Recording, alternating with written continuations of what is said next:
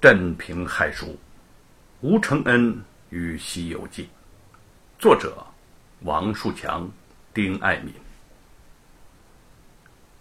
姚老大扛起了耙子，仍旧带着众徒弟前去游山。和尚却立在当地，若有所思的看着吴承恩。小施主啊，你如此尊崇唐三藏法师，可知？法师的来历。他与吴承恩经过此番生死患难，深觉吴承恩与佛有缘。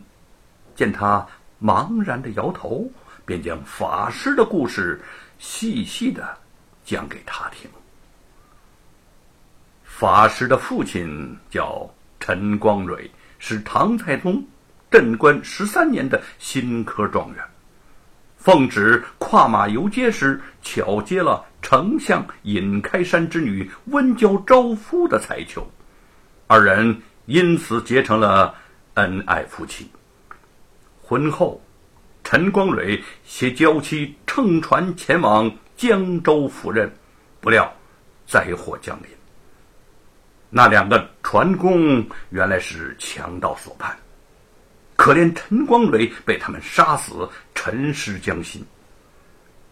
一个强盗欲霸占温娇，温娇为了留下丈夫的骨血而屈从了。待孩儿降生之后，她害怕强盗害死儿子，自尽前咬破手指，写下了一纸血书，言明此子的身世。随后将婴儿绑缚在一块木板上。放到江中，顺水流去，一直漂流到金山寺下，被寺中法明长老所救，为他取乳名为江流儿。时光如梭呀，江流儿长到一十八岁，法明长老为他剃度，取法名玄奘。及至后来。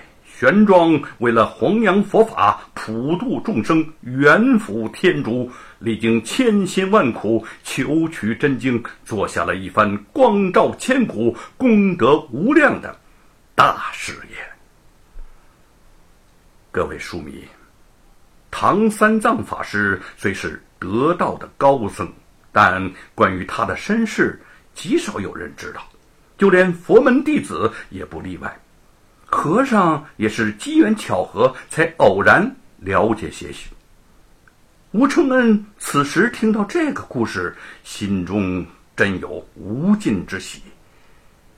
他说：“师傅，我要把这件事儿写到书里去。”阿弥陀佛，小施主啊，你若能写成此书，将多年来散传在民间关于……三藏法师取经的故事集大成于一身，这是一件功德无量的大事啊！和尚十分感慨，向吴承恩躬身合十，飘然而去。吴承恩望着他的背影，也双手合十行礼。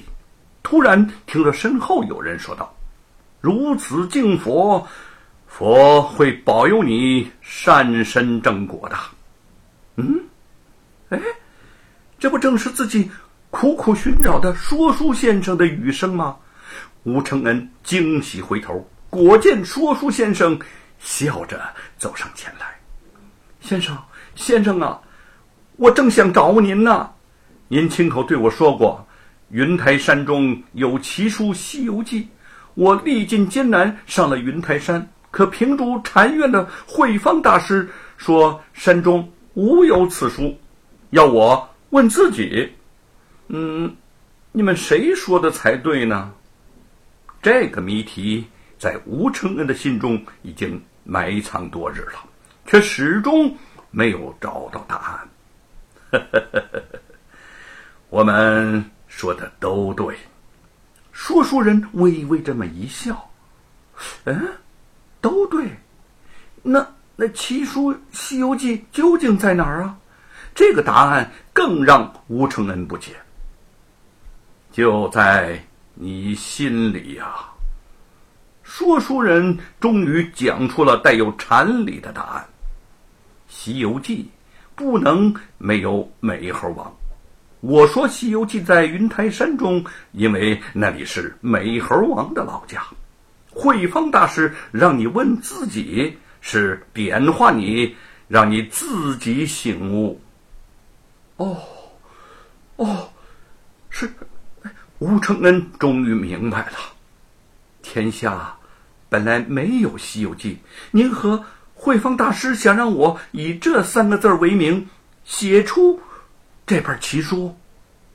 说书人看着这个逐渐长大、成熟、极有悟性的少年，心中十分欣慰，自己的眼光未曾偏差。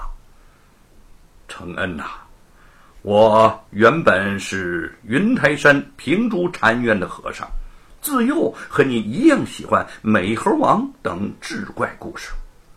我和师傅慧方深深尊崇唐三藏法师和美猴王，想写出一部能够流传后世的不朽之作，颂扬三藏法师普度众生的慈悲之心和美猴王的大智大勇，取名就叫《西游记》。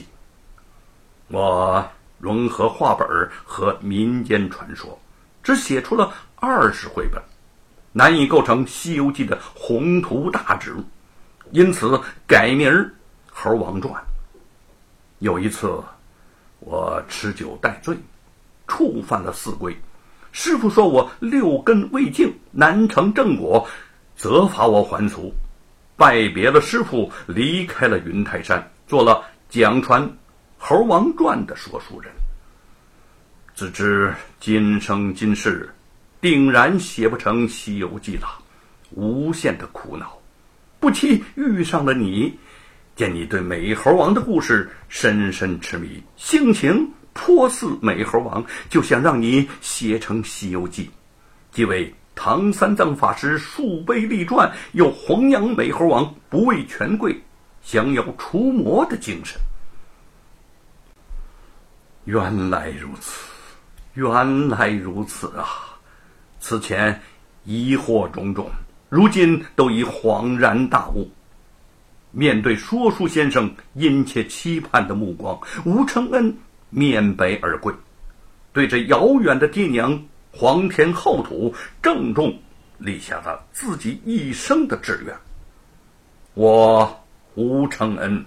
和美猴王有着不解之缘，我宁肯不做考场上的状元，也要做写书的状元，写成《西游记》这部天下奇书。